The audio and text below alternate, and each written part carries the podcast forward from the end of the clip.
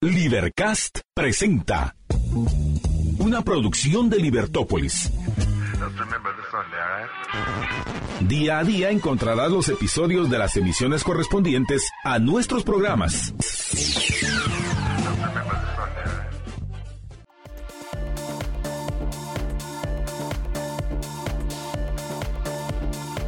Libertópolis.com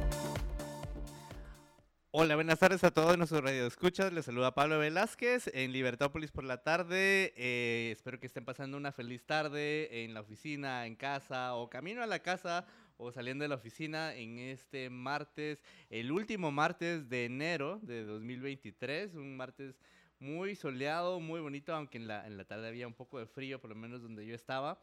Eh, pues les agradezco la sintonía, especialmente porque hoy vamos a tener un tema muy interesante, continuando con nuestra, eh, nuestra conversación de la semana pasada sobre cómo eh, e, enseñar principios de sociedad utilizando metodologías que se acercan. Hoy nos vamos a enfocar también en contenido. Y para eso tenemos un invitado especialísimo que es un gran amigo no solo de esta casa, sino que gran amigo mío, mentor. Tenemos aquí a Martín Krause que es profesor de economía eh, en la UFM y, también en su natal Argentina, en la Universidad de Buenos Aires. Eh, además de ser un excelente profesor, es autor de varios libros, eh, muchos libros. Yo me recuerdo el primer libro que leí sobre descentralización fue de Martín Krause, pero hoy vamos a hablar de un tema muy especial y es Cómo enseñar economía a nuestros hijos, que es un libro que escribió Martín en 2013, si no estoy mal, y que ya lleva un par de ediciones y que Martín se lo conoce muy bien. Así que bienvenido Martín, gracias por acompañarnos en este tu programa de Libertópolis por la tarde. Bueno, Pablo, muchas gracias, un placer estar acá, gracias por la invitación. Buenísimo, Martín. Y cuenta, cuéntanos de, de este, este proyecto que, que resulta interesante, porque yo te conozco de, papers, de descentralización, temas de banca, temas complejos. ¿Cómo decidiste escribir un libro para papás y para niños? Sí, eh, viene una, una, preocupación desde que comencé a dar clases, te diría, porque siempre me preguntaba yo cuando era alumno, ¿por qué de pronto el profesor tenía que hacer las cosas más difíciles de lo que parecían. Eh, a veces me daba la sensación de que el profesor quería como mostrar todo lo que sabe y mostrar todo lo que sabe significa hablar en términos que los demás no entienden. Y este, pasa muchas veces con eh, muchos autores que uno no los entiende y mucha gente piensa, uy, esto debe ser muy importante porque yo no lo puedo entender. Entonces, siempre tenía esa eh, sensación de que la cuestión era al revés, de que aquella persona realmente inteligente era el que me podía hacer fácil aquello que era difícil. Y bueno, eso siempre daba, daba vueltas por allí, hasta que tuve una, un suceso, digamos, un evento que, o dos te diría, que eh, abrieron la puerta a esto y me dieron la idea en particular. ¿Quieres que te lo cuente? Sí, por supuesto, por supuesto. El primero de ellos era que en el colegio de mi hijo estaban, eh, pedían a los padres que vayan a hablar para que los padres contaran qué es lo que hacían. y iban cada dos, dos semanas o tres semanas, iba un padre y contaba. Y me tocó a mí la invitación a niños de 9, 10 años. Y yo dije, ¿cómo les voy a explicar yo que soy profesor de economía. ¿Y, qué es la economía? Entonces, en ese momento se me ocurrió pensar que les iba a explicar cómo era un día normal de trabajo y luego enganchaba con el tema de la economía. Entonces les expliqué que primero llegaba a la oficina, prendía la computadora, me servía un café, leía los diarios para ver si había alguna noticia que valiera la pena comentar en la clase y después me ponía a preparar la clase o escribir algún trabajo, artículo, etcétera, y de economía y ahí enganchaba con el tema de la economía y seguía. Bueno, me fui pensando que todo había salido muy bien, muy, muy contento, me fui a mi casa y me olvidé del asunto. A fin de año vamos al colegio porque el colegio había organizado como una especie de exposición de lo que habían hecho los alumnos durante el año. Entonces había maquetas, eh, cerámica, dibujos, etc. Y de pronto en, una pared estaban, este, le habían pedido a los alumnos que escriban sobre las visitas de los padres. Entonces yo empecé a buscar y dije, ah, bueno, a ver, a ver si hay este, alguna sobre mi visita. Y no había ninguna. Decían, este, el padre de, no sé, de García es médico y, cura a los enfermos. El padre de Pérez es este, arquitecto y construye casas, etc. No, no había nada más. Hasta que de pronto encuentro una ahí abajo que dice, el padre de Krause este, toma café y lee el diario. Así que hasta ahí había llegado con mi presentación, entonces dije, bueno, esto claramente no va. Eh, la idea de hacer el, libro como, como, es, que es un libro que está basado en, cuentos para niños y en textos clásicos de la literatura, vino de, otra anécdota también eh, en ese sentido, porque estaba, estaba por nacer uno de mis hijos y estábamos considerando qué nombre iba, iba a tener. Claro, decisión muy importante. Entonces nació, pero todavía no eh, estábamos de acuerdo en qué nombre. Y me acuerdo que yo salgo del hospital y voy caminando por ahí, por las calles de Buenos Aires, y hay, hay una, una, librería, una librería muy grande, pero que todo, sobre todo tiene libros de viejas ediciones. Claro, como libros usados. Sí, colecciones, etc. Entonces me, meto ahí y encuentro una edición muy linda, inglesa, eh, del año 1920, de, un libro de, Charles Dickens que se llama este, Nicholas Nickleby. Bueno, la anécdota de todo esto viene a que, en definitiva, mi hijo se llamó Nicolás porque ahí me, gustó ese nombre y entonces volví con eso, nos pusimos de acuerdo y efectivamente así se llama. Pero eh, en, un momento dije, bueno, si esto me inspiró al nombre, tengo que leerlo. Y empecé a leerlo y en la página 7 había un ejemplo de lo que es la competencia en el mercado y el monopolio que me pareció extraordinario que nunca había encontrado una explicación como esa en un manual de texto de, economía. La historia era más o menos así. Nicholas Nickleby era un joven inglés que se queda huérfano y entonces va a Londres, eh, que lo recibe su tío, que se llamaba Ralph, y para vivir con el tío. Apenas llega, el tío le dice, bueno, sí, perfecto, bárbaro, acomódate aquí, allá. Este, tengo una reunión ahora muy importante, acompáñame. Y lo lleva a una reunión a la cual él iba, en la que em, se iba a discutir la creación de una empresa que se llamaba la Real Empresa de Distribución de Donas en, Londres, ¿no? Y él... Eh, Suena muy inglés. Sí, era, era para este, atraer accionistas. Todos los que estaban ahí en, el, en la conferencia eran potenciales accionistas.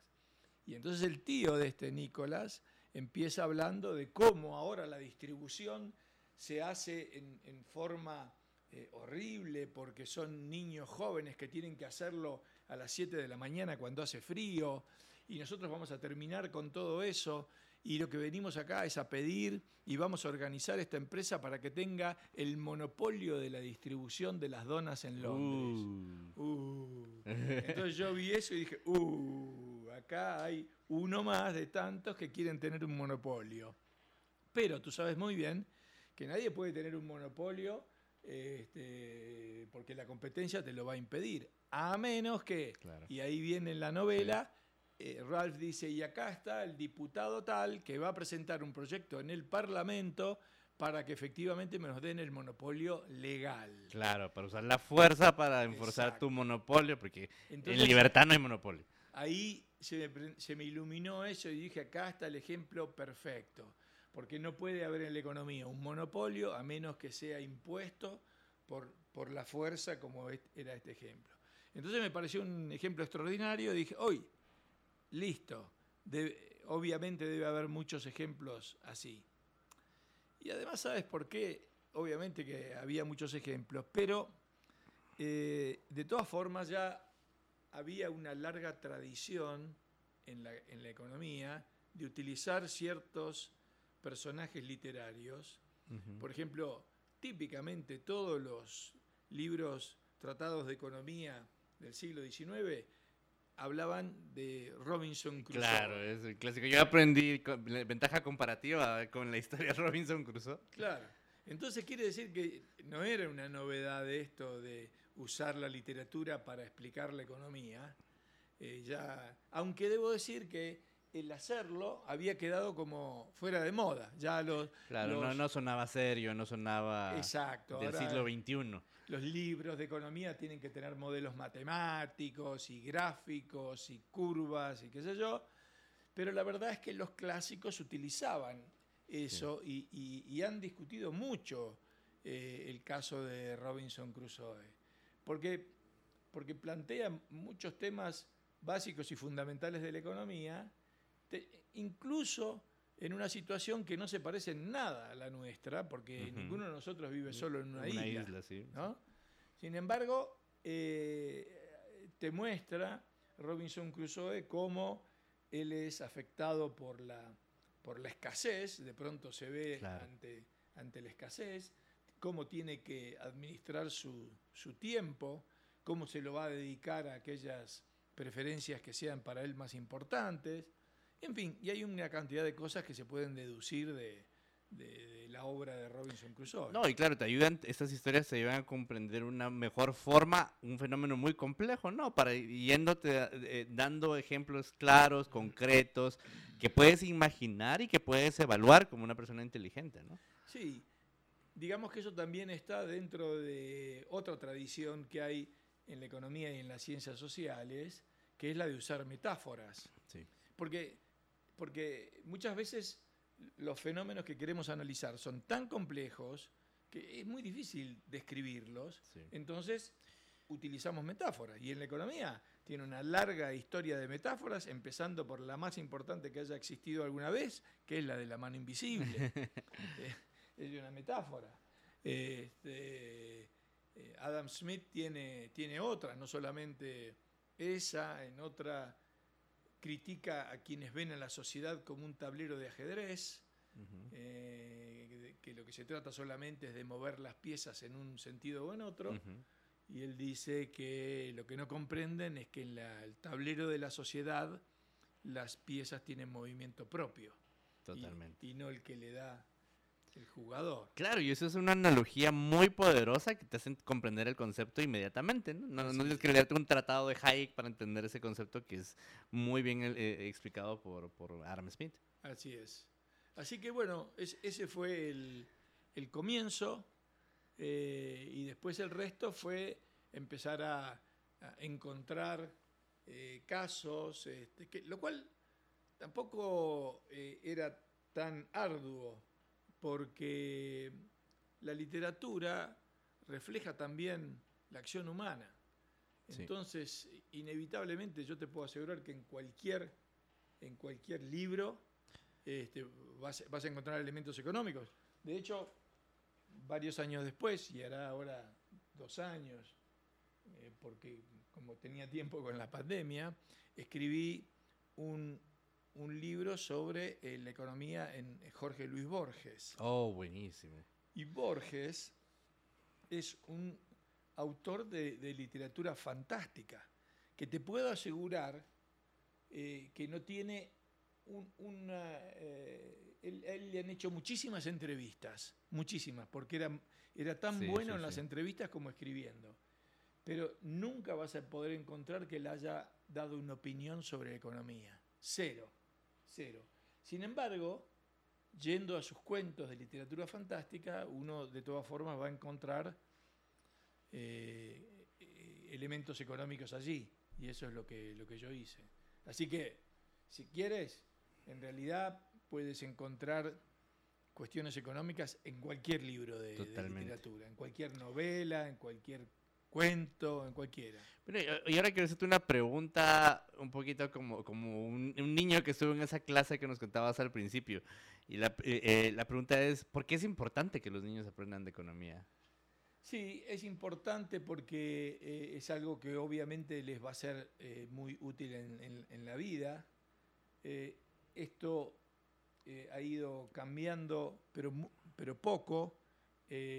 Hasta hace pocos años, me dirás acá si es diferente, pero los alumnos salían del secundario y no habían visto nada de economía. Y sin embargo ven cosas absolutamente, no sé, abstractas que después no necesariamente le van a ser útiles en su vida y, salen de toda su, educación sin saber lo que es este, eh, la escasez, un precio, eh, la necesidad de, esforzarse para satisfacer las necesidades, eh, por qué hay que trabajar, en fin, todo ese tipo de cosas de pronto no se enseñan en las escuelas y, se les enseñan, no sé, botánica, está bien, a mí me gusta las plantas, está muy bien, me encantan las plantas y sepamos, pero cuál es el orden de las plantas y, todo ese tipo de cosas que está bien, es educación general, pero, pero a mí me va a servir mucho más si yo salgo a la calle y yo sé qué son los precios, qué es una moneda, cómo se, por qué se producen intercambios y una, qué es una tasa de interés y ese tipo de cosas. Bueno, eh, estás hablando del punto individual y también tiene un efecto en el, al nivel de comunidad, de sociedad, ¿no? Porque si no sabemos de eso, después somos presas de la ignorancia y de las promesas vacías de los políticos que, aún sabiendo economía, eh, hacen promesas que claramente no son realizables. Tal cual. Y entonces, si tú eres medianamente este, lego en esto, entonces vas a tener que, o vas a saber esto que dice no puede ser porque si, es imposible de que, de que ocurra, por ejemplo, o porque sencillamente no va a tener los recursos para hacerlo, que es lo que normalmente eh, sucede. ¿no? Claro, y una ocasión estaba caminando por, por, la calle escuchando una conversación de un grupo que iba adelante. Decían, no, es que la solución a todos los problemas de Guatemala es que se imprima más dinero y nos den un millón de quetzales a todos. Claro. Y dije, pero, y lo están hablando en serio, o sea, es... ¿Ah, sí? Eh, eh, sí, lo, lo hablaban enfrente, yo, yo iba escuchando, no me iba a meter porque no los conocía, pero me puse a pensar, ok, imagínate si viene un político y les promete esto, sí. seguramente votan por ello. Bueno, yo le hubiera preguntado ahí, ¿por qué es tan amarrete? ¿Por qué un millón nomás? ¿Por qué no 10? ¿Eh? ¿Por qué no 10 o 50? No sé. Estoy seguro que esa misma persona en algún momento te va a decir, no, eso es demasiado. Entonces la pregunta que habría que hacerle es, ¿por qué, te parece demasiado? Si estás dispuesto a, regalar así, a imprimir un millón, un millón de quetzales para cada uno. Bueno, y hablando de nuestras finanzas personales, eh, tengo una pregunta para ustedes antes de que vayamos a la pausa y es si ya iniciaron su planificación financiera para este año 2023. Recuerden que elaborar un presupuesto acorde a tu realidad y necesidades es tan solo uno de los factores que influyen en la rentabilidad de tu negocio. Grajeda te invita a conocer la realidad de tu empresa a través de un diagnóstico financiero gratuito para que puedas proyectar un presupuesto real con tus recursos actuales y en línea con tus objetivos. Inscríbete ingresado a grajeda.gt barra negocios rentables. Bueno, y nos vamos a la pausa y al regresar continuamos en la conversación con Martín sobre cómo enseñar economía a nuestros hijos.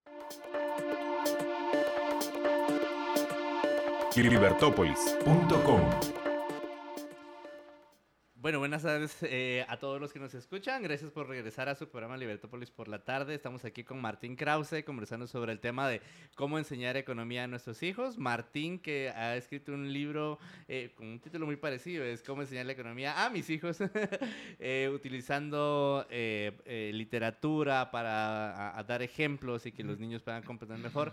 Antes de irnos a la pausa nos estaba contando un poco de la historia y cómo, cómo, cómo eh, surgió este libro, pero también de la importancia que los niños aprendan economía, no solo por la importancia que tiene a nivel individual en, en su profesión y también desenvolviéndose como profesionales y como miembros que contribuyen a la sociedad, sino también como miembros de una comunidad, una sociedad y cómo ayuda a saber de economía para no dejarse engañar.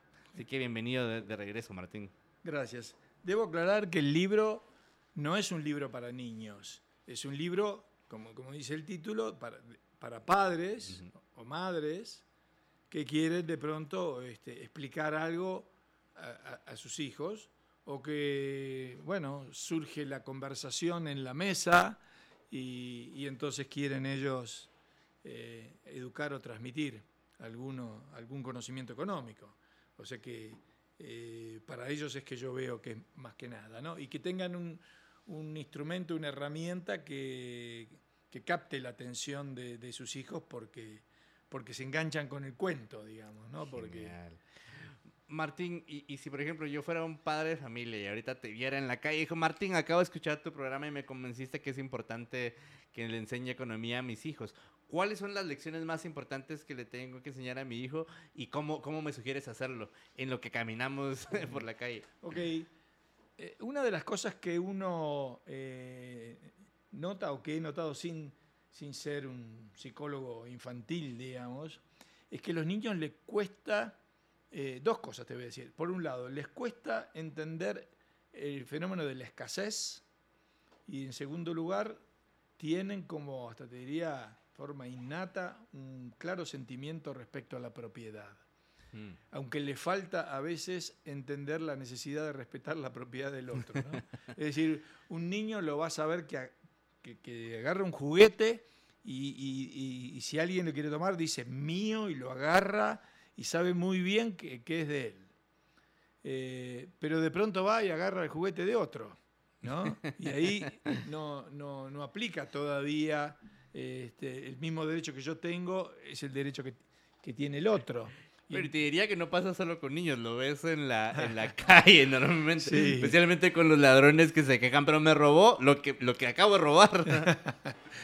Sí, pero en los niños es- eso es bastante común.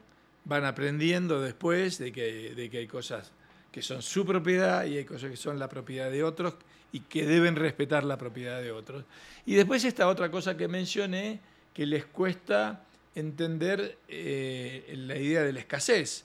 Entonces son los niños que te los encuentras y te dicen, eh, van, van aquí al, shopping mall y quieren, eh, quiero un helado. Y ahora este, eh, quiero este, comprar, quiero esas zapatillas. Y quiero, y así. Y, y- parecen no tener final, digamos. En, y, cuesta entender, o los padres de pronto suelen decir, bueno, pero vos no te estás dando cuenta que, lo que, que no, que no se puede tener todo, que los recursos son limitados, y entonces tienes que aprender a, a priorizar. Que, que, Claro. en, en todo caso, eh, te vamos a comprar algo, pero puedes elegir una cosa y, y una cosa dentro de determinado rango, en fin. Entonces, eh, el, el niño va así aprendiendo que, bueno, no, no puede este, tener todo lo que desea. Nosotros no podemos tener todo lo que deseamos y que por lo tanto tiene que empezar a, a fijarse prioridades, qué es lo que más valora. A veces pasa con los niños también, que de pronto vienen y te dicen que se mueren por tener un determinado juguete y al día siguiente no lo miran más. ¿No es cierto? Pero es esa, esa acción en el momento es como... eh, Había una, una canción de un grupo de rock allá en la Argentina que me hace acordar esto, que decía, no sé lo que quiero, pero lo quiero ya. Era un poco así, eh, a veces esa, esa conducta, ¿no? Y bueno, ti- tienen, tienen que aprender. Bueno, y hablando de eso, también hablábamos de estas elecciones. Parece que estamos hablando de niños, pero también hablamos de, de adultos de hoy en día. O sea, de nuevo, volviendo a las promesas electorales, parece como que eh, el, el elector pide, quiero esto, quiero aquello, quiero eh, sanidad gratis, universidad gratis, quiero viajes gratis, quiero puentes, y, y si no hay río, quiero el río. Eh, pi- piden, pe- pedimos tanto como, como, como electores, me incluyo, sin darnos cuenta, sin reaccionar de que existe la escasez, ¿no? Y Sí. que hay que priorizar recursos y que hay que ver de dónde vienen esos recursos. Bueno, hay un, yo cito ahí un libro muy famoso, eh, Príncipe y Mendigo, Mm. que es una historia en la cual el, el- el príncipe está un poco abrumado por su condición de príncipe. Tiene que ir a las reuniones de la corte y en la corte se para el secretario y empieza a leer algunas cosas de las que no entiende nada y después le piden que firme, firme acá, firme allá. Y él está como cansado de todo eso, porque es- un niño, es un rey que había heredado la corona, pero, pero que era un niño. Entonces eh, eh, encuentra que hay un mendigo que es muy parecido a él. Entonces le pide cambiar lo- lo- las posiciones. roles, sí. Cambian la ropa, él se pone los harapos del mendigo y sale a la calle en libertad, porque no podía salir como, como rey. Entonces sale a caminar y se da vueltas por ahí, bueno, y empieza a aprender sobre la vida. Pero lo interesante es lo que le pasa al mendigo. El mendigo ahora está en el, puesto del rey y va a una reunión de la corte y ve que viene el secretario y empieza a leer distintas actas que dicen y vamos a gastar en esto y vamos a gastar en aquello y vamos a gastar en lo otro. Y el mendigo, que sabe muy bien lo que es la escasez, empieza a decir, pero ¿dónde va a salir dinero para eso? este, no puede ser. Y entonces empieza a resistirse. No, dice, yo eso no, no voy a firmar. Si no, me si, no garantizan que hay dinero, yo, no voy a firmar. Claro, todos, todos decían, sí, gastamos acá, gastamos allá y gastamos en otra cosa, pero el mendigo tenía claramente lo que era la escasez de los recursos y entonces se resistía. Bueno, ese tipo de ejemplos así son los que eh, aparecen después. Bueno, y, con, ese ejemplo del mendigo también puedes explicar ahí el tema de, los impuestos, ¿no? Que, que pareciera como que el Estado tiene recursos infinitos, pero en realidad esos fondos tienen que salir de algún lado y de quien salen de nosotros mismos en nuestra capacidad de, tributarios. Y que esos recursos se sacan con, el medio de la fuerza, ¿no? Así es. Y ahora, no recuerdo si había algún otro cuento, pero... Eh, en relación a eso, yo hago referencia al, Fausto de Goethe. Fíjate que algunos son cuentos para niños, otros son clásicos de la literatura universal, pero en, el, Fausto de Goethe, de nuevo, está el, rey y, este, y resulta que nombra de ministro de Economía a uno que es efectivamente el diablo. no suena tan raro para nuestros países. Para, nada. Entonces, el, diablo es el, ministro de Economía. Y el problema que se les presenta es que se ha quedado sin dinero para pagarle a las tropas. Hmm. Entonces viene el diablo y fíjate, le dice que lo que tienen que hacer es este, emitir estos, estos billetitos y que con esto no se preocupe el rey, que con esto le vamos a pagar a los soldados. Mm. Y el rey, que dentro de todo era eh, algo inocente, obviamente, pero que tenía cierta noción de las cosas, dice, le pregunta de pronto a, a Fausto, le dice, ¿pero usted cree que lo van a aceptar esto? Estos papeles, porque en ese momento la moneda era una moneda metálica, ¿no? Y él lo que, lo que dice es como si ahora te dijeran, el gobierno va a emitir unos bonos para pagar este, los sueldos de los empleados públicos. Bueno, entonces este, él, propone eh, emitir esos, esos certificados o papeles y el rey tiene dudas, porque el rey dice, yo, yo, yo dudo de que lo vayan a aceptar. Y el diablo dice, no, no se preocupe, usted tranquilo que los van a aceptar, etc. Así que como ves, esas cosas son diabólicas y ocurren en, muchos países, este, tal, vez no tanto aquí, pero sí, sí en el mío, sí en Venezuela, sí en lugares como, como esos. ¿no? Bueno, no, ocurre también acá y uno de los temas que hemos comentado en, el programa y que comentamos también en, en otra programación es el tema de la inflación creciente que ha habido en Guatemala y que la verdad es que si no entiendes de dónde viene esto, pareciera como que fuera algo muy complejo de entender o, peor aún, que fuera algo natural. Que fuera algo, ah, así es la vida, así es la naturaleza, llueve en la temporada de lluvia y los precios siempre van al alza, ¿no?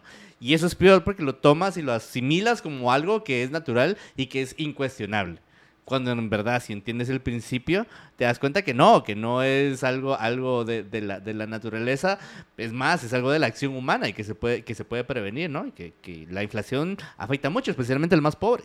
Tal cual.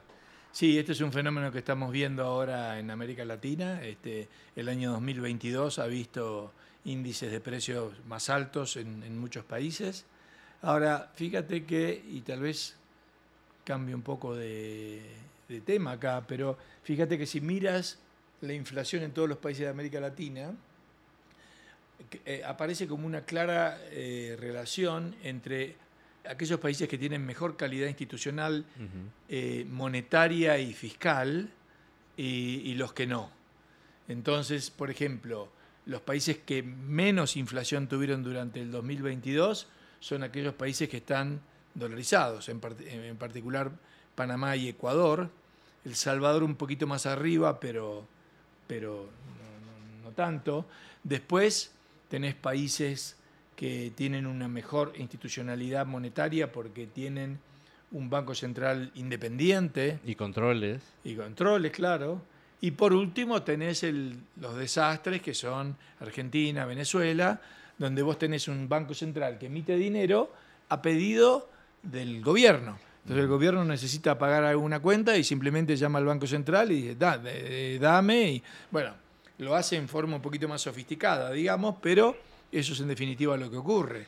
Y ahí los ves que tienen este, niveles de inflación de, que, si países, el resto de los países de, Latinoamérica están teniendo 5, 6% de, de inflación anual, en, el caso de la Argentina, por ejemplo, es mensual, ¿cierto? Ese, ese aumento de precio. Bueno, es la utopía de estos jóvenes que iban platicando enfrente mío en la calle, ¿no? Imprimamos más dinero, con eso solucionamos todo, así es, así es. Bueno, imprimir más dinero te beneficia si tú eres el primero que lo recibe. Ah. ¿Ok? Porque tú, lo recibes con los precios actualmente como están. Ahora, yo voy a ir a gastarlo ahora y eso va a hacer subir los precios.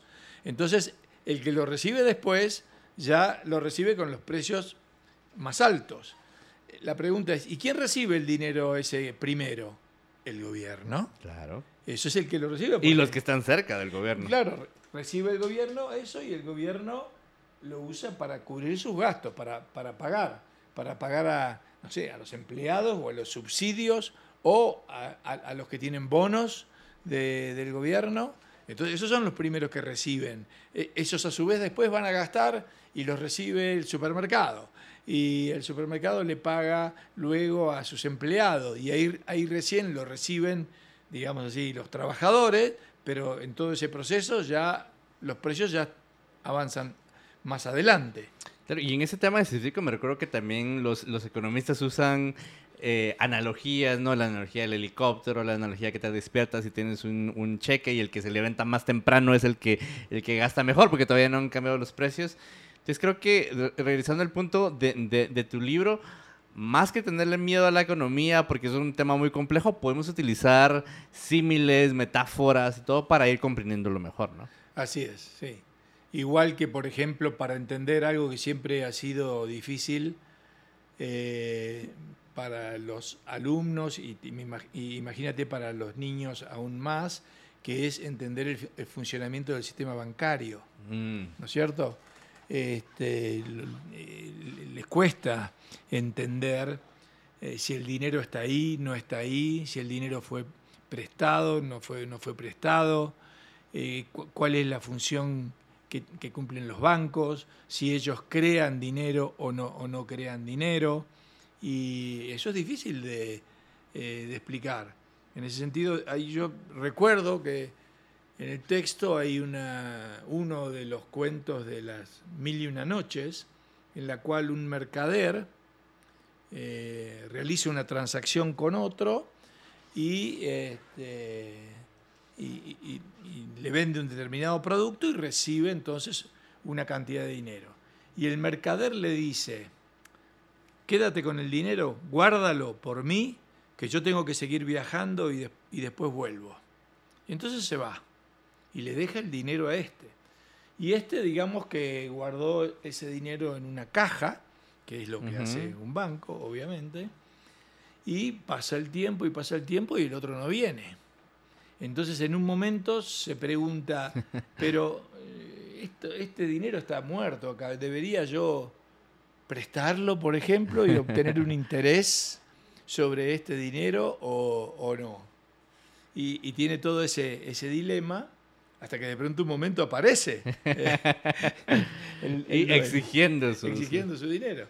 Pero bueno, eso es lo que eh, en esencia pasa en el sistema bancario. El sistema, bancario recibe los ahorros de los ahorristas eh, y, y presta ese dinero tanto sea para consumo como para, inversión. Pero la, gran pero, los bancos han aprendido, por una larga historia ya de siglos, que no toda la gente va a buscar y a retirar todo el dinero que tiene en, los bancos a la vez. Entonces que de pronto se puede prestar ese dinero. Y al mismo tiempo responder a todo el que vaya a retirar lo que quiere retirar. Entonces digamos que la experiencia diga que más o menos el 20% eh, puede ir a retirar esos, esos fondos en un determinado periodo. Entonces el banco puede pensar, bueno, el 80% restante lo, lo puedo prestar, obtener un interés y, este, y sin riesgo. Bueno, y, ya, y en eso, en cinco minutos has explicado la banca privada, ¿no? Así es. Eh, Bueno, este, sí, ese, ese, e- e- ese tipo de cuentos así te dan la oportunidad de entrar en estos temas que si no son, son difíciles, porque en general aquel que empieza a aprender de economía eh, le cuesta entender sí, el funcionamiento del sistema bancario y ni te cuento si quisiéramos entrar a, a tratar de entender el, el mercado financiero actual que es tremendamente sofisticado y, complejo, ¿no? Digo, el mercado financiero internacional. Pero bueno, por esa razón, para entrar a ese tema, yo creo que hay que entrar con, con ejemplos de este tipo que, que permitan este, sa- sacar y obtener lo más fundamental y después, bueno, cada uno seguirá avanzando. Buenísimo, gracias Martín. Y al regreso de la pausa vamos a comentar un poco cómo fue tu proceso para encontrar tantas historias y te pasaste meses encerrado leyendo o es algo que has ido acumulando por años. Y también te, te voy a hacer la pregunta sobre cómo te ha ido, cómo ha sido la experiencia a partir de la publicación de este libro, cómo has visto que los padres lo utilizan, cómo has visto que eh, eh, cuando organizas talleres o simplemente siendo papá, abuelo, tío, etcétera, cómo, cómo te ha ido. Y bueno, antes de irnos también les recuerdo que Zamboro te ofrece pisos higiénicos y de fácil mantenimiento para que protejas tu salud, altamente resistentes y de larga durabilidad. Visita Zamboro y conoce la variedad de diseños apropiados para distintos ambientes y decoraciones. Zamboro, pisos, azulejos y fachaletas 100% hecho en Guatemala. Apoya la producción nacional. Más información en www.zamboro.com o al teléfono 23 68 18 74. Zamborízalo con Zamboro.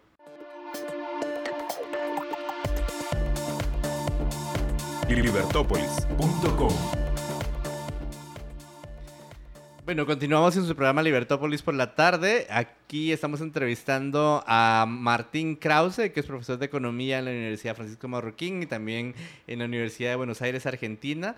Estamos hablando sobre el libro eh, que, que escribió hace unos años y que organiza talleres también, que se llama Cómo enseñar economía a mis hijos, que utiliza literatura para ayudar a comprender mejor eh, conceptos de economía. Y hemos estado conversando un poquito de la historia del libro, conceptos que nos recomienda y bromeamos en la pausa con, con Martín que impresionante como solo pensando en las historias ya hemos compartido con ustedes varios conceptos que damos en, en clases de proceso económico. Eh, y bueno, ahora un- una, duda que, que- me surgía, que también nos surgía con, con algunos amigos, es cómo fue el proceso para, para este libro. Nos has contado cómo surgió la idea del libro. Pero ¿cómo fue tu proceso? Eh, ¿Buscaste por mucho tiempo? Eh, ¿Pediste consejo? ¿Qué, ¿Qué has hecho? Sí, dos cosas te diría. Por un lado, hay eh, autores que de pronto hacían algún tipo de referencia. Autores que escriben economía, ¿no? Ahora te voy a contar un cuento, pero por ejemplo, hay, eh, eh, algo que mencionamos en, en la ronda anterior, eh, por ejemplo, que un economista dijera, bueno, porque esto, este problema que se presenta acá, tal como Fausto en la obra de Goethe, y seguía, y seguía hablando. Entonces yo tomaba nota de eso, ¿cómo Fausto en la obra de Goethe? Vamos a leer Fausto. Entonces ahí buscaba Fausto. Y entonces a- a- así iba coleccionando algunos. Otro caso, que por ejemplo te voy a contar ahora, y te voy a contar el, el cuento, es Mises, quien menciona o, eh, cita ahí eh, en, en su libro, eh, su principal obra, La acción humana, cita a Jauja. ¿no? Ah, no, no Sí. me recuerdo. ¿Cuál, cuál- cuál es el...? Bueno, y ahora, ahora, ahora te cuento cómo es el tema de Jauja. Y yo cuando veo que él hace, no sé si es más, te digo por ahí es hasta una nota al pie, o creo que pero lo menciona así como al pasar, porque no sé qué, Jauja y sigue. Y a mí me hizo recordar que yo algo sabía de ese cuento de Jauja. Jauja es parte de cuentos que se contaban en forma oral y se transmitían y que fueron publicados en, España por, eh, Saturnino Callejas. Ah. Y, este, y este, este señor hizo todo un editorial de publicando eh, cuentos clásicos. Y entonces aparece un, cuento que se llama Volver de Jauja, que yo lo utilizo para eh, explicarle a los alumnos en, en las primeras clases, en los primeros capítulos, que la esencia de la economía es entender a la acción humana en un entorno de escasez. Y eso es precisamente de lo que trata Jauja, porque el cuento es básicamente el siguiente.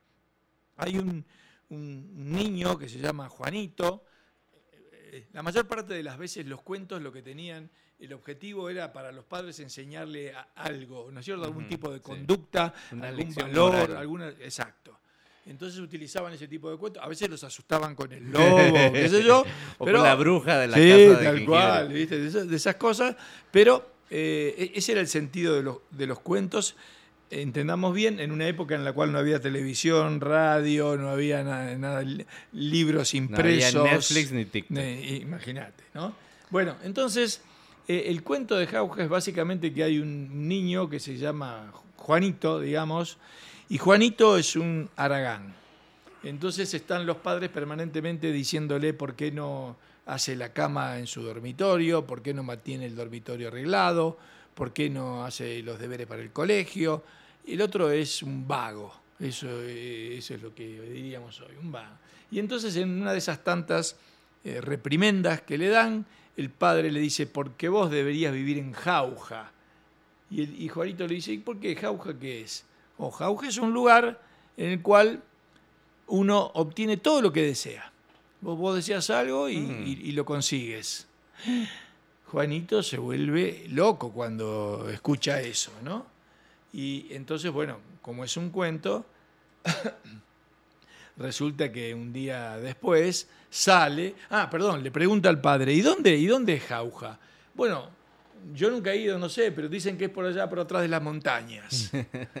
y este Juanito entonces se queda con esa gran curiosidad y al día siguiente sale, eh, va hasta las montañas y bueno, como es un cuento, ¿qué te cuento? Que encuentra el lugar, encuentra, encuentra Jauja. El famoso Jauja. Exactamente, y cuando llega se da cuenta que efectivamente es así, cuenta que, que, las casas eran como como de, de galletita y de chocolate y de todas esas cosas, y que, y que de pronto vamos a poner un ejemplo, que si tú querías, este, eh, tenías ganas de, eh, de, tomar un café, ¿no? aparecía el café de pronto ahí arriba de una mesa. ¡Wow! O sea, pero esto es muy extraordinario. Yo quería tomar un café con leche y me aparece el café con leche ahí. Esto es el lugar más grande que existe, piensa este Juanito, y está encantado. Entonces sigue, sigue caminando. Y a medida que va caminando, va viendo que ahora esas, esos deseos se cumplen en forma más directa. Es decir, que si ahora dice, por ejemplo, ah, me tomaría otro café con leche, ahora no es que le aparece una taza ahí sobre la mesa, sino que ahora venía el chorro directamente a su boca. Entonces llegaba directamente a la boca de él. Esto es increíble, ya no hay que hacer ni el esfuerzo de, levantar, la levantar la taza ni nada de eso. Este, y de pronto uno lo escucha y le dice, pero sabes, en realidad nosotros estamos bastante preocupados. ¿Por qué? Porque fíjate qué es lo que pasa con los que llegaron antes todavía. Bueno, siguiendo esto de que no hay que hacer nada, están ahí tirados en el, en el piso, son unos gordos que tienen unas panzas enormes y de pronto fíjate lo que ocurre, explotan y se los traga la tierra. Oh. Entonces, bueno, ahí viene la moraleja del cuento, ¿no?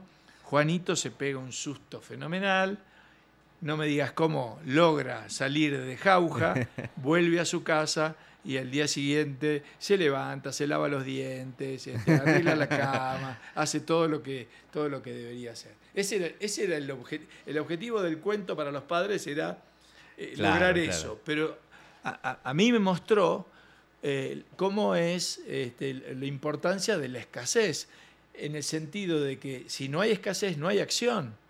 ¿eh? Lo que motiva la acción es superar una situación de escasez. Y eso es lo que estudia la economía. ¿Cómo actuamos para superar la escasez? Puedes decir que la vida humana, la historia de la humanidad es parte de esa lucha, ¿no? Exactamente. Escasez que nunca va a, desaparecer, no, no porque seamos, como te diría, glotones o, o querramos tener todo, sino porque hay ciertos recursos que son inevitablemente escasos, y el primero que te voy a decir es uno eh, brutal, si quieres, que es el tiempo. Claro. Es decir, tienes que escoger qué hacer con tienes, tienes una vida limitada, se irá alargando con la ciencia, pero fíjate que ni siquiera los más extraordinarios este, eh, em, em, empresarios, recontramillonarios, bueno, Steve Jobs, ¿viste? Claro. ¿Qué, pasó? Tenía una vida, tuvo una vida limitada. Es decir, por más que tenía, logró hacer millones, no pudo comprar más tiempo adicional no pudo conocer a sus nietos, digamos. Bueno, y a veces, aún si eres si fueras inmortal, tienes que decidir entre una cosa u otra cosa al mismo tiempo, ¿no? O, estamos aquí en el radio, o estamos almorzando, o estamos, o vamos a visitar a la novia, o vamos a visitar a la familia. Entonces siempre hay elección, ¿no? sí, siempre hay elección. Y siempre hay escasez de tiempo. Si fueras inmortal, decir, bueno, la puedo visitar ahora o la puedo visitar dentro de un millón de años también, porque voy a estar, voy a estar acá. Es decir, pero ya no va a ser este momento. pero es verdad, pero es verdad que también tenemos un principio eh, debido a esa limitación del tiempo, tenemos un principio que le llamamos la preferencia temporal. Es decir, e, e, este es el, el origen o la base de la existencia del interés. ¿Por qué existe el interés en todo tiempo, en toda sociedad? existía en los países comunistas y existe en los países capitalistas. ¿Por, qué? Bueno, porque el tiempo es escaso y no nos da lo mismo satisfacer algo ahora que satisfacerlo dentro de un año. Si, tú tienes hambre ahora y yo te digo, te, ofrezco una, hamburguesa ahora o una hamburguesa dentro de una semana. Y tú me dices, pero yo tengo hambre ahora. Para mí es mucho más valiosa la hamburguesa ahora que la hamburguesa dentro de una semana. Pero si yo vengo y te digo, te ofrezco una hamburguesa ahora o tres hamburguesas dentro de una semana, a lo mejor y a lo mejor me aguanto y, este, y, tengo las tres, las la, recompensa te, te incentiva a cambiar Quiere decir que el interés es una recompensa por esperar eh, en última instancia, que es lo que hace el ahorrista. El ahorrista ahorra ahora para qué? Para consumir más adelante. No ahorra porque si solamente el, avaro, que también aparece en alguno de, los, de, las novelas de Dickens, este, pero si no, eh, común de la gente, el avaro, digo, es aquel que quiere tener el dinero por el simple hecho de claro, tenerlo. el rico Macpato. Sí, tal cual. Este, pero si no, normalmente uno ahorra para qué?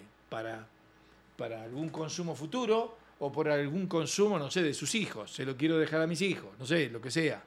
Este, pero no es un ahorro porque sí, ¿no es cierto? Tiene, tiene algún sentido. Y bueno, es, eh, eso es eh, parte de esta escasez que, tenemos y en particular de la escasez del tiempo. Bueno, mira, todo lo que salió del, tema de, de Jauja y del cuento, de este cuento. tal cual, sí. Bueno, y hablando de escasez del tiempo, te cuento que nosotros nos quedan un par de minutos para terminar el, programa. Y dime rápidamente, cuéntanos cómo te fue hoy en el... Eh, estabas dando un curso sobre este, el mismo libro, ¿no? En San Juan Zacatepeques. Así es, San Juan Zacatepeques que ahí tuve la oportunidad. Yo conozco, sabes ya que conozco mucha Guatemala, pero no, no, recuerdo haber ido a San Juan Zacatepeques y justo no solamente fui, sino que en la Plaza Central lo día de mercado, así que para mí eso era lindísimo, la gloria. Eh, tuvimos con un grupo de alumnos, unos 25 alumnos, en los cuales hicimos toda una, una tarea. Ellos leyeron algunos cuentos de algunos capítulos y tenían que sacar de esos cuentos cuál sería la conclusión económica. Después le dieron una serie de materiales para que hicieran algo creativo, para que hicieran algún, no sé... Una representación del cuento. Exacto, una representación del concepto y, y después lo presentaron. Así que estuvo muy bien nos sacamos muchas fotos con todos ellos. Buenísimo. Y, este, y, de, regreso para acá. Pues ya no soy niño, pero me encantaría que me hubieran enseñado economía así. Y por cierto, si ustedes quieren explorar este libro, eh, pues lo pueden buscar en, en, diferentes medios, lo pueden buscar en Amazon, justamente ahora estaba buscándolo en la pausa y lo encontré en, en Kindle, que está de hecho, es parte de los libros que, que, recibes cuando tienes la suscripción de Kindle, así que si ya tienen una suscripción ya lo pueden empezar a leer, pero también pueden comprarlo en la biblioteca, de, en, en, en, la biblioteca de la, de la Universidad Francisco Marroquín, donde lo venden. Martín está en Guatemala por unos días más, así que consíganlo y, y, y pueden conseguir su autógrafo, pero sobre todo pueden aprovechar esta oportunidad, uno, para revisitar cuentos de la, de, de, la literatura clásica y segundo, para aprender más de economía con una diferente perspectiva. Martín, ¿tienes algo que, que añadir al final en esta gran aventura que has embarcado desde hace varios años enseñando economía de una forma diferente? Mm, simplemente esa frase que a veces se dice, la vida es un cuento. Y bueno, efectivamente, por lo menos puede ser reflejada en un cuento. No, no, no digo que sea un cuento en el sentido de que es fantasía, eh, eh, bien realidad, pero la fantasía muchas veces nos puede ayudar a entender la realidad. Buenísimo, entonces ya saben que si quieren continuar con este tema, la economía explicada a mis hijos de Martín Krause. Muchísimas gracias a ustedes por escucharnos y nos vemos la próxima semana.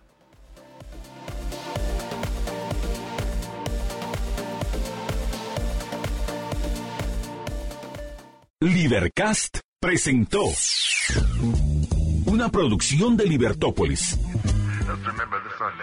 Recuerda suscribirte y dejarnos cinco estrellas para que continuemos trabajando en producir más podcasts de tu interés. Libertópolis.